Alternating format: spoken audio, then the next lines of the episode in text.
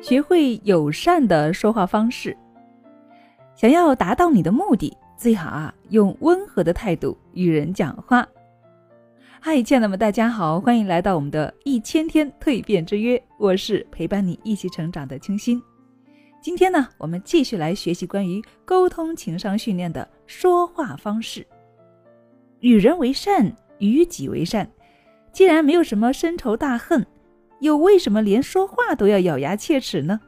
很多时候啊，也许你并不讨厌对方，但是你说话的方式却很容易引发他人的误会。哎，是不是得罪你了呀？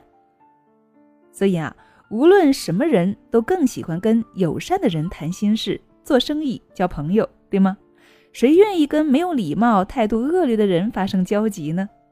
生活的压力本来就不小了，何苦还要折磨自己呢？适应对方的不友善吗？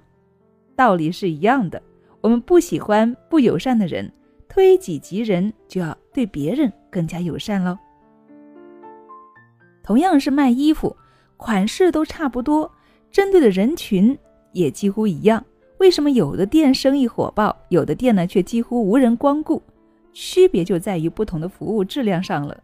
一家店的销售员总是笑脸迎人，温和友善的为顾客推荐商品，适度有礼的为顾客精心搭配；而另一家的销售员啊，总是不会正眼看你，摆明了一副不买就别试的架势。你更愿意去哪一家消费呢？友善是交流的通行证，看来一点都不假。想要与人交流，真心的想与人成为朋友。就要用友善来敲开对方心灵的大门。如果不想与自己为敌呢，就不要与全天下人为敌。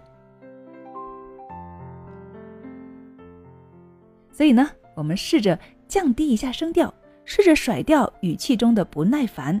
我们要不断的告诫自己：友善，友善，再友善一些吧。